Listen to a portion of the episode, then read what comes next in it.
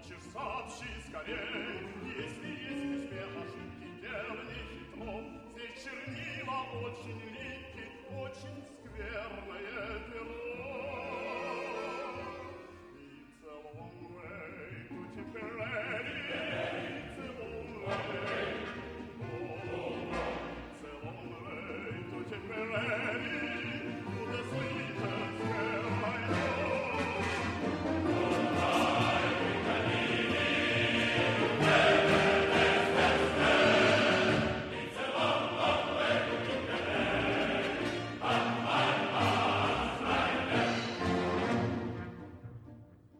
Esto es Blitzocast, el histocast de los lunes alternativos. Hoy vamos a hablar de héroes. Hoy vamos a hablar de gente que no solo cumplió con su deber, sino que además fue un poco más allá y en muchos casos pues lo, acabaron pagando con la vida. Hay unas palabras del fanfarrón de Patton en sus memorias, por ejemplo, que dicen se trata de un hecho desafortunado y para mí trágico el que en nuestros esfuerzos por evitar la guerra hayamos enseñado a nuestra gente a ignorar las cualidades heroicas del soldado. No se dan cuenta de que, como ya dijera Shakespeare, la búsqueda de la efímera reputación al pie del cañón no solo es una buena cualidad militar, sino también algo muy útil para el joven cuando las balas y los proyectiles silban y estallan a su alrededor. Bueno, hoy vamos a ver una serie de personas que eh, tuvieron este tipo de comportamiento, cuya actuación fue mucho más allá de lo que se les requería, y lo vamos a hacer recordando a héroes de la Unión Soviética en la Segunda Guerra Mundial, que es la máxima condecoración que daba este país. Para ello vamos a empezar en primer lugar por Nikolai Kuznetsov, eh, Nikolai Kuznetsov fue para los soviéticos lo que el coronel de las SS Otto Skorzeny para el imaginario alemán, aunque luego con, el paso de los años hayamos descubierto que bueno muchas de las eh, fanfarronerías de Skorzeny pues no, no son achacables a él, sin embargo Kuznetsov sí que tiene un palmarés que ahora, como veremos ahora, bastante grande. Ambos tenían los nervios de acero y ambos tuvieron la fama por por sus audaces logros tras las líneas enemigas. Kuznetsov pasó dos años y medio en Ucrania, haciéndose pasar por un oficial alemán y manteniendo contacto permanente con los partisanos a la vez que convivía con los alemanes. Creó sus redes de información y tramó complots para asesinar a altos mandos alemanes y a personal con responsabilidad en el gobierno de ocupación de Ucrania. Kuznetsov nació en 1911 en el seno de una familia campesina en la en la región actual de Yekaterinburgo, en Rusia. Se graduó en el Instituto Politécnico de Loural en 1938 y además obtuvo un título en, el Instituto de Lenguas Extranjeras. Antes de que comenzara la guerra, Kuznetsov eh, pues fue reclutado para trabajar en el área de contraespionaje por la fluidez que tenía del alemán, que lo hablaba como si fuera nativo. Inició sus actividades en Moscú antes de la guerra y para ello trazó un plan eh, pues para empezar a entrar en, los círculos alemanes. Se presentó a los funcionarios de la embajada alemana como un alemán que había ido a la Unión Soviética con sus padres cuando era niño y que por entonces trabajaba en una fábrica de aviones de la capital. Esto inmediatamente atrajo la atención de los agentes del, espionaje alemán y por su parte Kuznetsov pues, se fue valiendo de esta situación para ir identificando a estos agentes que trabajaban en Moscú y a sus superiores. Además, eh, Kuznetsov se hizo amigo de un alemán de la embajada y logró reclutarlo para que trabajara para los soviéticos. Cuando comenzó la Gran Guerra Patriótica en 1941, Kuznetsov comenzó un proceso de instrucción y entrenamiento para poder hacerse pasar por un oficial alemán. Tras superarlo con éxito, se convirtió en el teniente Paul Wilhelm Siebert, que fue lanzado en paracaídas detrás de las líneas enemigas para unirse a un destacamento de partisanos. El contenido secreto de su misión, que nadie conocía, salvo él y el jefe partisano, consistía en penetrar en la ciudad ucraniana de Rovno, ocupada por los alemanes, y establecer una red de espionaje, cosa que llevó a término. Kuznetsov pronto intimó con multitud de oficiales alemanes, que eran para él una valiosa fuente de información. El 20 de abril de 1943, el agente ruso planificó, eh, a un conocedor de que ello implicaba riesgo para su vida, un intento de asesinato de Erich Koch, que era el jefe nazi de, la Ucrania ocupada. El plan finalmente fracasó y Koch eh, logró escapar. A través de un contacto en el servicio secreto alemán, Kuznetsov descubrió un, complot para, asesinar a los tres grandes, es decir, a Stalin, a Roosevelt y a Churchill durante la conferencia de Teherán de 1943 y también fue uno de los primeros en detectar que algo se estaba cosiendo en Kursk porque se lo había insinuado Koch en una conversación que, había mantenido con él.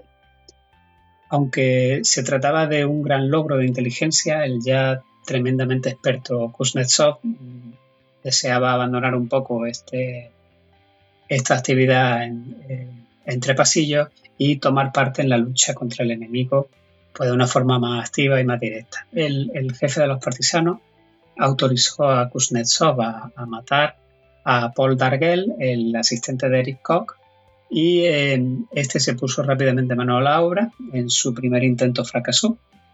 Disparó y mató a dos hombres a quemarropa, pero ninguno de los dos resultó ser Paul Dargel. El 30 de septiembre de 1943, diez días después del primer intento, volvió de nuevo a la carga lanzando una granada a Dargel que resultó herido por la explosión y que fue repatriado en avión a Berlín. Kuznetsov logró escapar también de la, intentona, pese a resultar herido por un trozo de metralla de la, propia granada. Y el, fracaso en el intento de matar a Koch y, a su asistente, pues la verdad que le causó un poco de desesperación a la gente ruso. Así que el, el, 11 de noviembre trató una vez más de matar a uno de los ayudantes de Koch con un subfusil, pero falló y la víctima logró huir también. El 17 de noviembre Kuznetsov logró por fin sus intenciones, entró en la caja del Oberführer de la SS Alfred Funk y le disparó a bocajarro en su despacho. Contento por el éxito obtenido, ayudó posteriormente a secuestrar al general Vol Ilgen, jefe de la Ostrupe, bueno, esto me perdonáis, Ostrupe Surbesonderen Beverbendung 740, es decir, tropas especiales orientales, estos batallones Ost que se crearon en la época, y, logró también secuestrar al conductor, al conductor personal de Koch que iba con él. En otra operación exitosa, Kuznetsov facilitó información sobre una expedición de castigo que iban a efectuar los alemanes contra los partisanos, eh, liderada por el general Pritzmann, y los partisanos esperaron la llegada de los alemanes y en, una emboscada que le extendieron pues cayó incluso el general. Poco tiempo después los alemanes se retiraron de, Rovno a Lvov, a donde los siguió por supuesto Kuznetsov. Uno de sus últimos éxitos fue el asesinato del general Otto Bauer, que era el vicegobernador de Galicia, de la región de Galicia, en la propia ciudad de Lvov. Kuznetsov, su conductor y otro agente acribillaron a el coche del general con sus fusiles matándolo en el acto.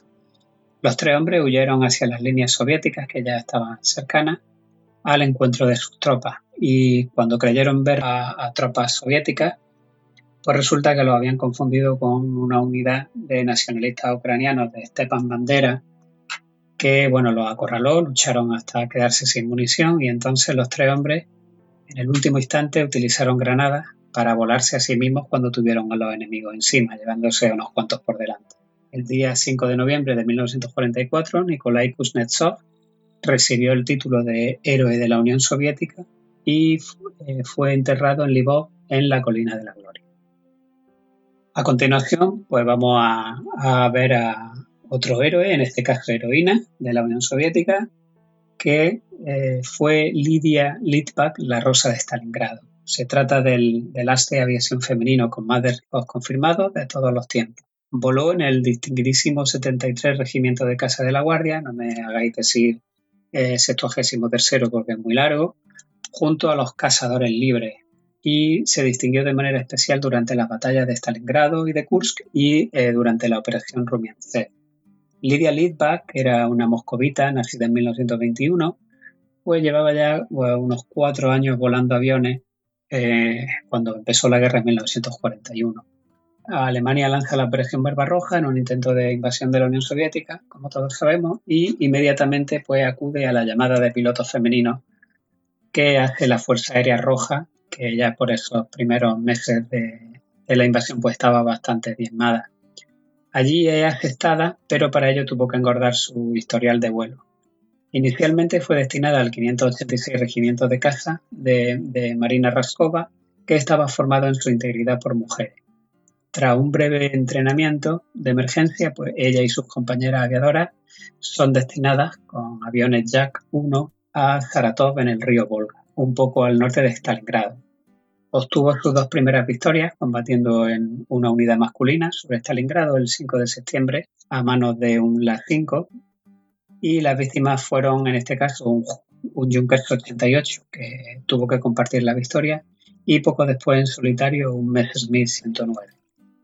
A finales de 1942, eh, Lidia había derribado ya tres casas enemigos de tres bombarderos sin recibir un rasguño y fue entonces eh, trasladada al noveno regimiento de casas de la Guardia, una unidad de élite. En febrero de 1943, tras cosechar algunos derribos más, fue seleccionada para formar parte de un selecto grupo de caza libre llamado Okotniki, que significa cazadores libres, que se dedicaban a tomar altura por pareja y a buscar blancos que destruir en misiones libres de caza.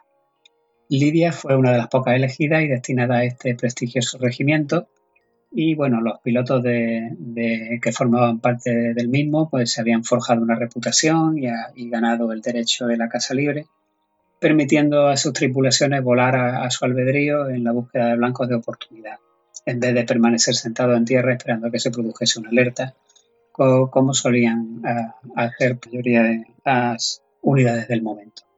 En su primer día de servicio, Lidia mm, sufrió una especie de humillación al tener que presenciar mientras se hallaba junto a su Jack 1 cómo llegaba un piloto del mismo regimiento, se montaba en el avión y despegaba, quedándose ella allí en, en tierra. Lidia tenía en su haber meses de experiencia en combate aéreo, defendiendo Stalingrado de los bombardeos alemanes pero eso parecía que no era garantía para el jefe del escuadrón, que no tenía intención de enviarla con ninguno de sus cazadores de élite. Esto hizo que otro de los pilotos, Alexei Salomaten, eh, que era el casualidad el mejor amigo del jefe del regimiento y que sería también un futuro héroe de la Unión Soviética, con numerosos derribos acreditados, entrara en el puesto de mando y le dijera al comandante del regimiento que dejara al menos a Lidia que volara una patrulla con él como punto y luego decidiese si, podía quedarse en la unidad o solicitar su traslado.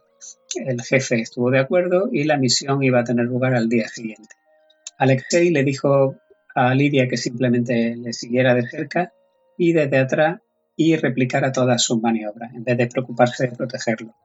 Ya en vuelo de patrulla efectuaron maniobras bastante agresivas. Lidia oyó o creyó oír sonido de ametralladora y durante un instante vio otro aparato en el cielo junto a ellos. Sin embargo, se concentró en seguir a su líder, que eran las instrucciones que tenía. Cuando hubieron aterrizado, Lidia quedó sorprendida al enterarse de que Alexei había ayudado a otro piloto ruso a derribar un Messerschmitt 109. Alexei, radiante, elogió la habilidad de Lidia para permanecer pegada a su cola e informó al comandante del regimiento de los satisfechos que estaba con el desempeño de, la piloto. Después de eso, Lidia luchó con los cazadores libres durante el resto de la batalla de Kursk y durante la operación Rumiancev.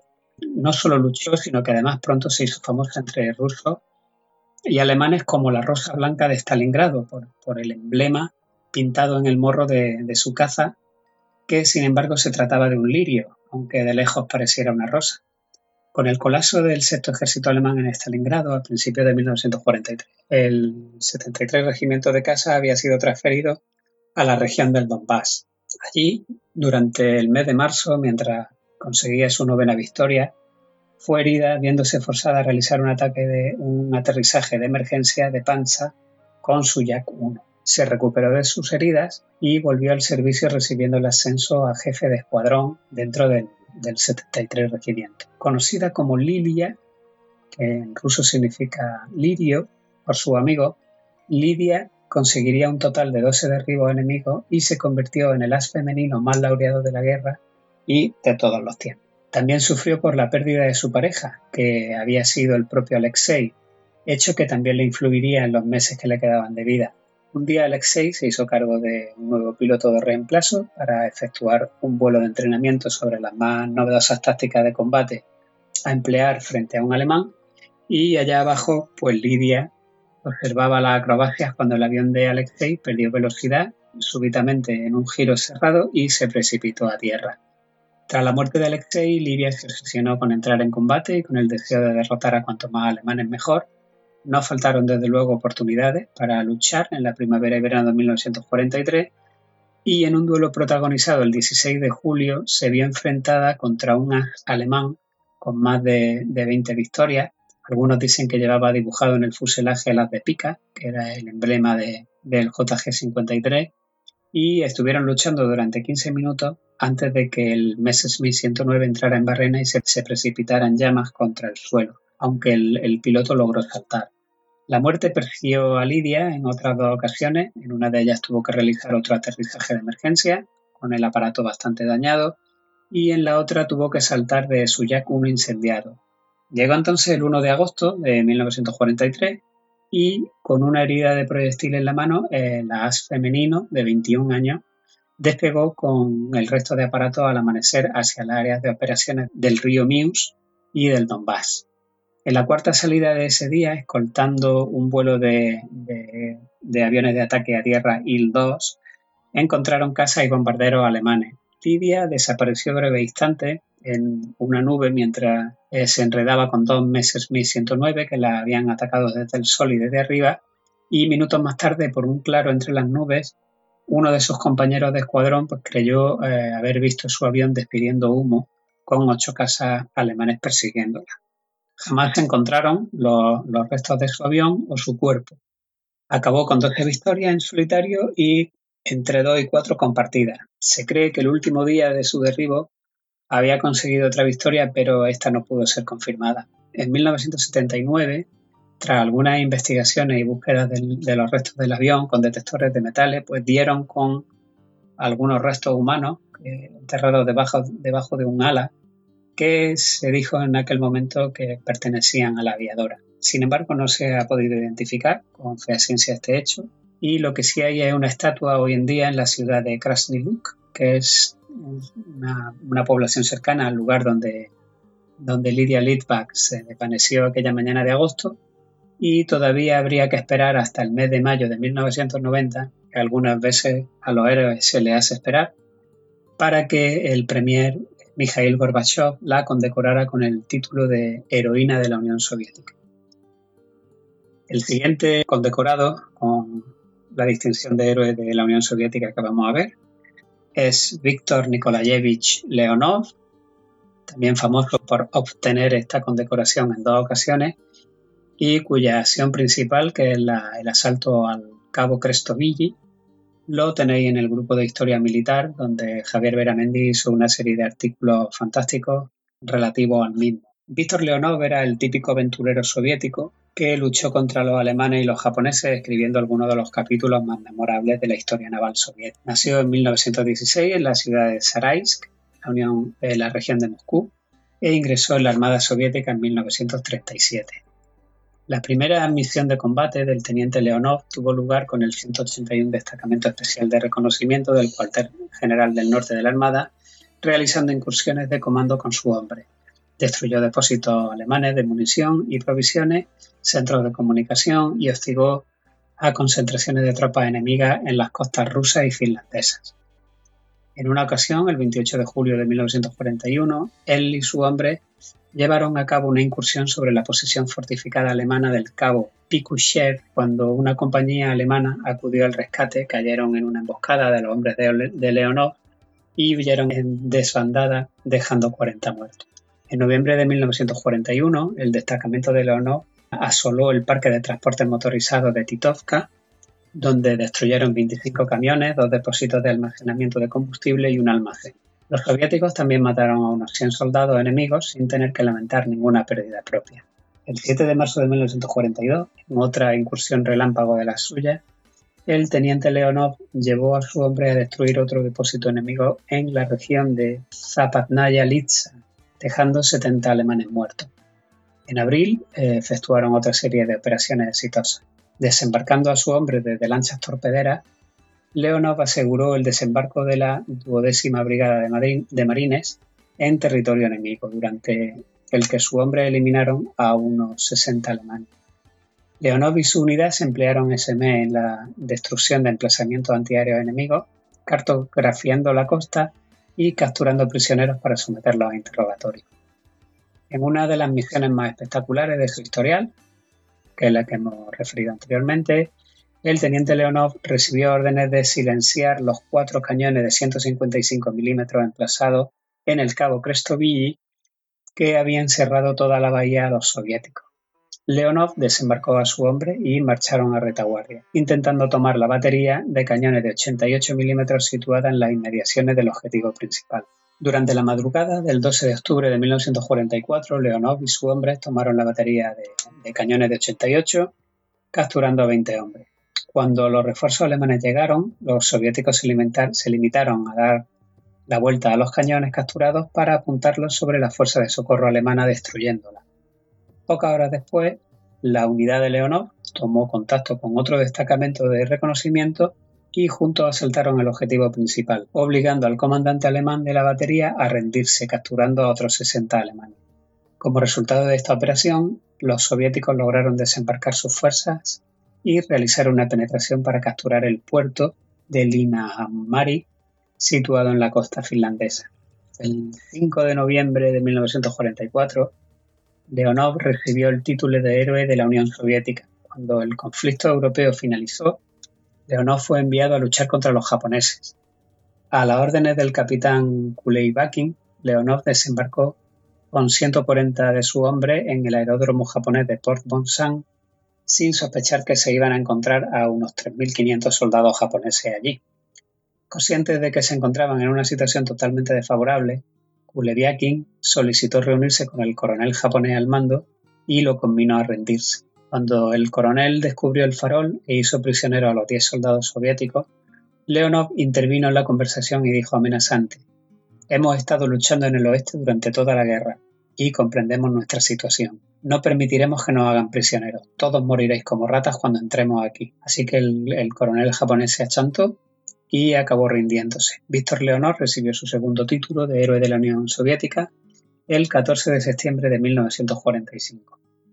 Según reza en el expediente de concesión, tomó parte en la captura de los puertos de Yuka y Racing, donde se mostró un valiente y firme oficial que dirigió magistralmente las tropas en combate. Como prueba de su liderazgo, Leonov solamente perdió a nueve hombres en combate bajo su mando directo, la mayoría de ellos, siete, en el cabo Crestovilli y eh, los otros en distintas ocasiones hasta el final de la guerra con Japón.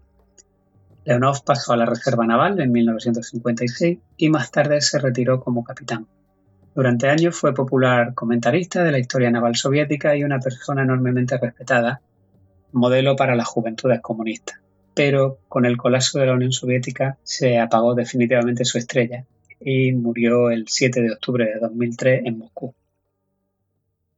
Pasamos a ver ahora la actuación de otro héroe de la Unión Soviética, Piotr Mikhailovich Gavrilov, cuyas andanzas han sido recreadas en, en una película de hace algunos años sobre el asedio de la fortaleza de Brest en los primeros días de Barbarroja en junio de 1941, donde el mayor Gavrilov pues, resistió luchando contra los alemanes hasta caer por agotamiento muchos días después de que la fortaleza se hubiera rendido. La actuación de Piotr Gavrilov en combate fue tan heroica que hasta los alemanes que le capturaron utilizaron su vida para inspirar a sus propios camaradas.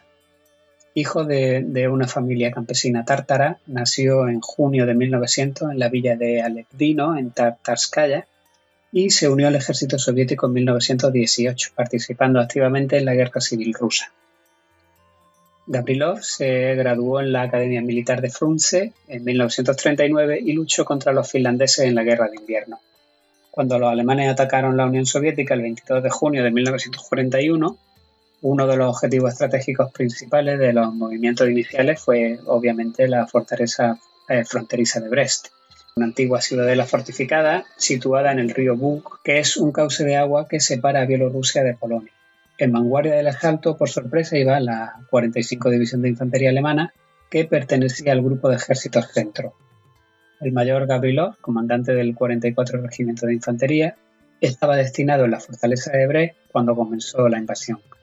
No solo eran los defensores superados en número en relación de 10 a 1, sino que además numerosos oficiales se hallaban concretamente de permiso en, las poblaciones vecinas y el mariscal de campo von Kluck, al mando del cuarto ejército alemán, se había propuesto doblegar la fortaleza para la hora de la cena. Tras una feroz preparación artillera, la artillería alemana se precipitó sobre las murallas exteriores.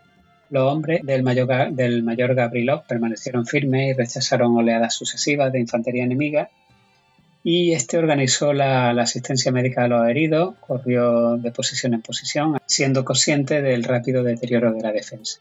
Otra feroz preparación artillera alemana en la que tomaron parte más de 500 piezas de artillería desde el otro lado del río asoló a la fortaleza soviética. Al final del día, el enemigo ya había puesto el pie en el interior del recinto fortificado. Todavía quedaban bolsas desorganizadas y aisladas de soldados soviéticos que lucharon tenazmente contra los invasores y Gabrilov continuó al mando de los restos de su regimiento, retirándose bajo el fuego a varios lugares en el interior de la fortaleza y continuando allí la lucha. Aunque el hambre y la sed comenzaban ya a atormentar a los defensores, los alemanes no conseguían capturarla. El 29 de junio, es decir, siete días después de que empezara Barbarroja, los frustrados alemanes lanzaron un ultimátum para la rendición. Cuando este cayó en oídos sordos, los germanos atacaron Brest con bombarderos en picado y carros de combate. El mayor Gabrilov se refugió en un escondite junto con un ayudante y días después de que la fortaleza cayera, estos dos hombres pues, se toparon con una docena de supervivientes. Lo que hicieron fue esconderse durante el día y dedicarse a disparar a los alemanes durante la noche. Estos soldados fueron sorprendidos un día por una patrulla enemiga, a lo que siguió un rápido intercambio de disparos. Solo Gabrilov y otros dos lograron sobrevivir al encuentro y ya completamente rodeados y esperando el final para el día siguiente, pues esa noche lo que hicieron fue dirigirse a la puerta principal donde se localizaba el campamento principal enemigo y allí se estrecharon las manos, se despidieron y lanzaron algunas granadas sobre los soldados alemanes que habían eh, reunido en torno a una fogata y luego arrancaron a correr. En la confusión, Gabrilov logró escapar del fuerte, pero no pudo cruzar el río. Así que regresó de nuevo a la fortaleza y encontró un refugio en unas caballerizas escondiéndose bajo un montón de estiércol. Muerto de hambre, Gabrilov se alimentó con pienso y bebió agua del forro. Cinco días después enfermó gravemente, sus gemidos alertaron a algunos alemanes que comenzaron a remover el montón de estiércol y Gabrilov eh, cuando se dio cuenta, disparó su pistola sobre los alemanes y estos huyeron para regresar rápidamente con refuerzo. Desde su escondite, Gabrilov disparó a los alemanes y les lanzó incluso algunas granadas. Pero finalmente, el 23 de julio, un mes después del comienzo de las hostilidades, fue capturado cuando el estallido de una granada lo dejó inconsciente. Asombrado de que alguien hubiera podido sobrevivir durante tanto tiempo, los oficiales alemanes trataron a su prisionero como un preciado trofeo. El mayor Gabrilov pasó el resto de, la guerra en un campo de prisioneros hasta que fue liberado en mayo de 1945. Sirvió en el Ejército Rojo hasta 1946 custodiando un campo de prisioneros japonés en Siberia. El 30 de enero de 1957, Piotr Gabrilov fue finalmente condecorado con el título de héroe de la Unión Soviética y esta, la concesión de esta distinción, que le había sido denegada durante mucho tiempo a prisioneros de guerra, solo fue posible tras la muerte de Stalin. Así que Gabrilov eh, finalmente acabaría muriendo el 26 de enero de 1979 y su cuerpo fue enterrado en el cementerio que hay en las dependencias de la fortaleza de Brest. El siguiente soldado que vamos a ver, y como no podía ser menos, hablando del ejército rojo, pues se trata de eh, Fyodor Mabeyevich Olovkov. Más allá de Vasily Zaisev, en las remotas regiones nevadas del lejano oriente asiático soviético había hombres curtidos que se hicieron célebres por su destreza y puntería con la arma. Y hoy vamos a hablar de uno de ellos, que no sea Zaitsev, que del que siempre se habla. Y efectivamente, este, vamos a hablar hoy de Fyodor, nacido en 1908 en un área remota de Yakutia, Abandonó la granja colectiva con su hermano menor Vasily, llevándoles casi una semana llegar hasta la estación de tren más cercana y allí se alistaron en septiembre de 1941 en el Ejército Rojo, siendo destinados al 234 Regimiento de Fusileros. Tan pronto como llegaron a Moscú, fueron bajados de los trenes y enviados directamente al frente en el contexto de la contraofensiva soviética de, de mediados de diciembre del 41 y unos días después de que ambos hermanos entraran en combate, el hermano de Fiodor fue abatido por la bala de un eh, francotirador o tirador, como prefiráis, alemán, muriendo en el acto. Así que Fiodor juró venganza, se hizo con un rifle de tirador y como cazador experimentado pues no necesitó ningún tipo de entrenamiento para llevar a cabo esta tarea. Para el 14 de marzo de 1943 había conseguido ya una marca personal de 147 víctimas. Fiodor, que había ascendido a sargento, era llamado con frecuencia para eliminar a francotiradores alemanes, que era una tarea de lo más peligrosa. Eh, era algo así como un juego de ajedrez con fichas humanas que requería paciencia, astucia, reflejos rápidos y nervios de acero. El perdedor era recompensado con una bala y una muerte instantánea. El francotirador de Yakutia salió vencedor en cada una de estas ocasiones. En la última semana de octubre de 1943, logró abatir nada más y nada menos que a 27 alemanes. El 13 de enero de 1944, su marca total había alcanzado ya las 309 víctimas. A medida que iba incrementando su éxito, su nombre comenzaba a salir de forma creciente en los periódicos. Con su desarrollado instinto de cazador, Olof Koch era la persona idónea para entrenar a jóvenes tiradores y a menudo se llevaba con él a alguno para enseñarle el arte de matar desde lejos sobre el terreno. Prevenía a sus aprendices para que adoptaran sus propias técnicas, desaconsejando la imitación de las de otros tiradores. Les advertía que debían dominar las técnicas de camuflaje y que nunca deberían internarse en un área a menos que conocieran el terreno y tuvieran un plan de escape. El 23 de junio de 1944, Fiador participó en el ataque a Vitebsk y recibió una herida en el pecho de la que estuvo a punto de morir. Se trataba de la duodécima herida, he dicho bien, duodécima herida que recibía en la guerra, pero esta vez por su gravedad fue la última, ya que tardó muchos meses en recuperarse en un hospital y para cuando ya se recuperó había finalizado la guerra y eh, fue desmovilizado. El expediente de guerra de, eh, oficial del sargento Fyodor Olovkov le acredita con 429 víctimas. Eh, además, curiosamente, era también un experto tirador con armas automáticas y su jefe de unidad lo mandaba de vez en cuando con una ametralladora para repeler ataques enemigos, que según cuentan, segaba a los soldados enemigos como un granjero ciega el trigo con una guadaña, así que según dicen no sería descabellado hablar de que su cifra total de víctimas eh, pues, pudiera rondar o superar el millar. A pesar de ser de uno de los francotiradores más laureados del Ejército Rojo, el más alto honor lo estuvo eludiendo durante algunas décadas y fue finalmente el 6 de mayo de 1965 cuando las autoridades soviéticas corrigieron este olvido condecorándolo con el título de Héroe de la Unión Soviética. Desgraciadamente murió eh, 28 de mayo de 1968, solo un año después de que por fin le llegara este reconocimiento. Bueno, ya hemos hablado de espías, hemos hablado de heroínas, hemos hablado de francotiradores. Bueno, pues ahora vamos a hablar del RU del ruso, Iván Grigorievich Drachenko. Fue uno de los cuatro hombres de toda la guerra patriótica que se convirtió en héroe de la Unión Soviética y a su vez en caballero de la Orden de la Gloria, es decir, los tres grados de, de la Orden. Drachenko nació el 15 de noviembre de 1922 en el seno de una familia campesina en la aldea de Beliksaya Sebastianovka, en la región ucraniana de Cherkasy. Tras finalizar sus estudios de bachillerato, marchó a Leningrado en abril de 1941, donde ingresó en el Club Aeronáutico y se alistó al ejército. En 1943, Drachenko se graduó en la Escuela de Pilotos Militares de Tambov y participó en la batalla de Kursk. El 14 de agosto de 1943 resultó gravemente herido en un ojo y capturado junto con otros cinco camaradas. Durante los 25 días que pasó en el cautiverio se le ofreció la libertad si se unía al ejército del renegado general Blasov, que tras ser capturado en una bolsa en 1942 en el río Volkhov se había pasado a los alemanes para luchar contra el comunismo.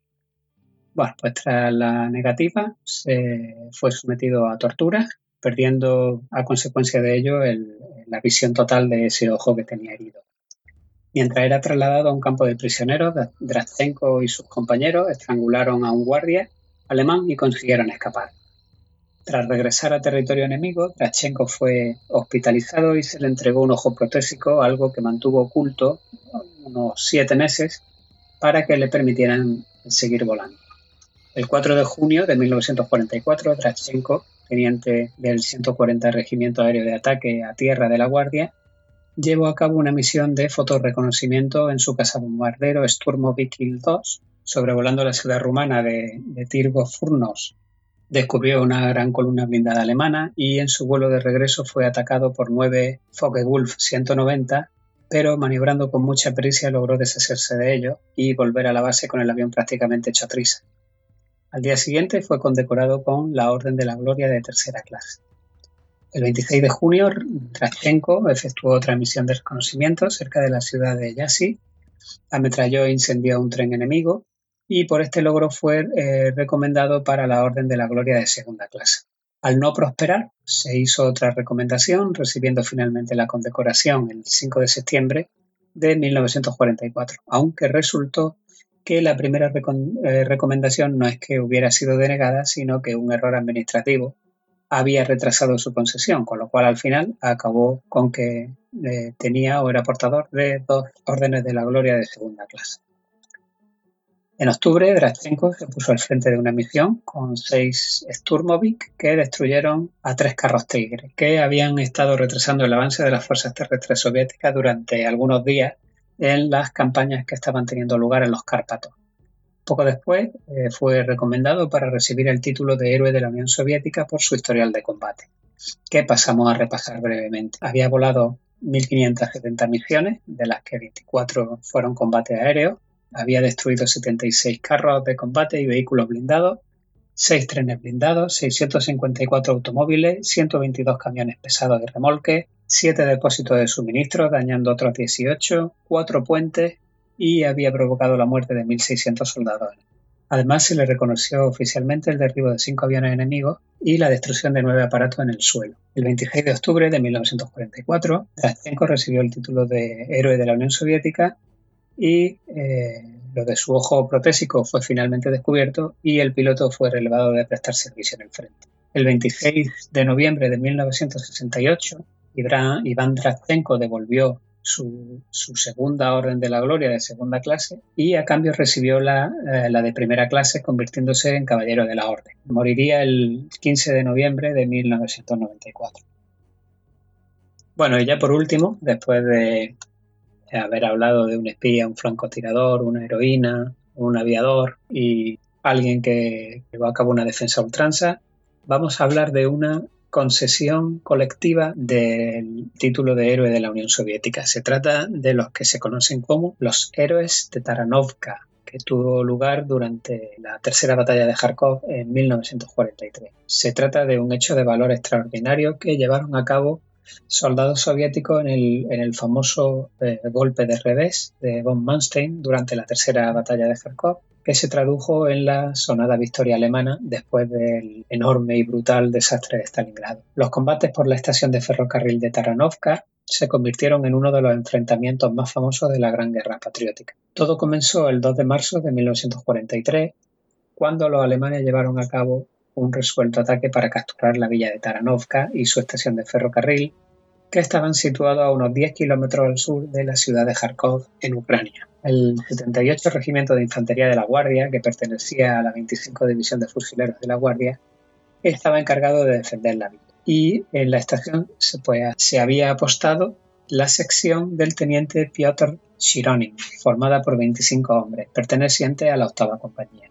El teniente y su hombre se hallaban en una situación bastante precaria. El ataque alemán había logrado aislarlos del resto de la defensa rusa y habían quedado a su suerte. Los hombres de Stironin se aglutinaron en derredor de, de una pieza de campaña de 45 milímetros temporalmente inutilizada por haber muerto su dotación en un ataque de la Luftwaffe.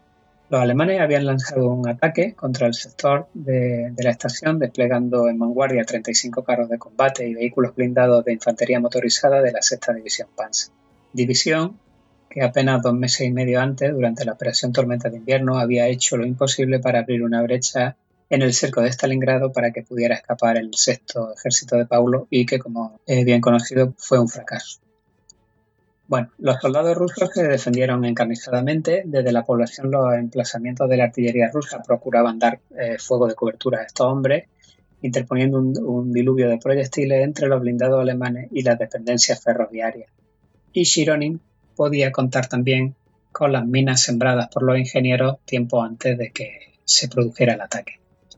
El sargento Sergei Nechipurenko y el soldado Alexander Jurin lograron destruir tres blindados alemanes con la pieza de artillería, pero un cañón de asalto autopropulsado alemán logró hacer eh, un impacto directo en ellos.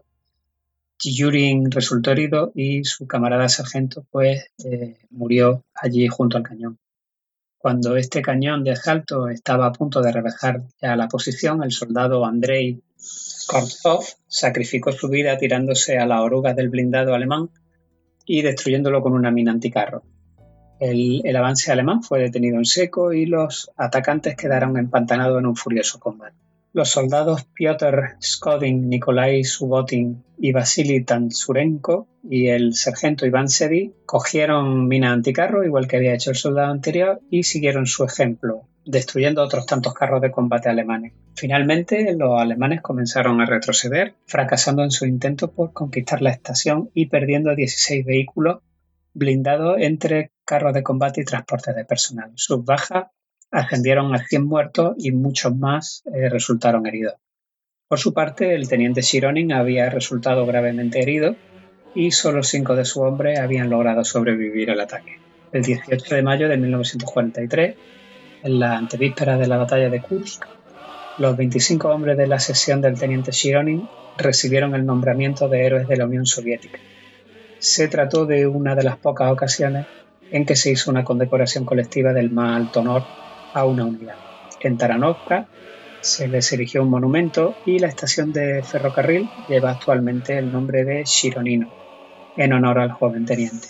Bueno, y como no podría ser menos, eh, como ya hemos hecho con los anteriores, y no porque se trate de un grupo colectivo, no vamos a dejar de nombrarlos a todos, pues para, por lo menos desde aquí, eh, tenerlos en el recuerdo de la historia. Los oficiales y suboficiales fueron el teniente Piotr Shironin, que falleció en, 1968, el sargento Iván Pernijorenko, que falleció en 1984, el sargento Sergei Zimin, caído, el sargento Sergei Nechipurenko, caído, sargento Alexander Voltushkin, caído, sargento Vasily Grudin, caído, sargento Nikolai Kiryanov, caído, sargento Iván Sedi, caído, sargento Alexander Shugin, caído, y los siguientes soldados. Vasily Isakov, que murió de la herida en, agosto de 1943, Iván Bukayev, fallecido en 1971, Alexander Toropov, fallecido en 1946, Alexander Churin, eh, fallecido en 1980, Alexei Kraiko, caído, Pavel Gertman, caído, Iván Pizgalin, caído, Yakov Slovin, caído, Vasily Tanzrenko, caído, Iván Silayev, caído, Nikolai Subotin, caído, Stepan Fadeyev, caído, Vasily Pavlov, caído, Iván Chertenkov, caído, Andrei Sporovtsov, caído. Y Piotr Skodin, caído. Y bueno, pues con este relato eh, nos despedimos hasta próximo Blitzocast, donde pues contaremos algún otro hecho o cualquier otra historia que resulte interesante y amena para todos. Hasta entonces un saludo y nos vemos en el próximo Histocast.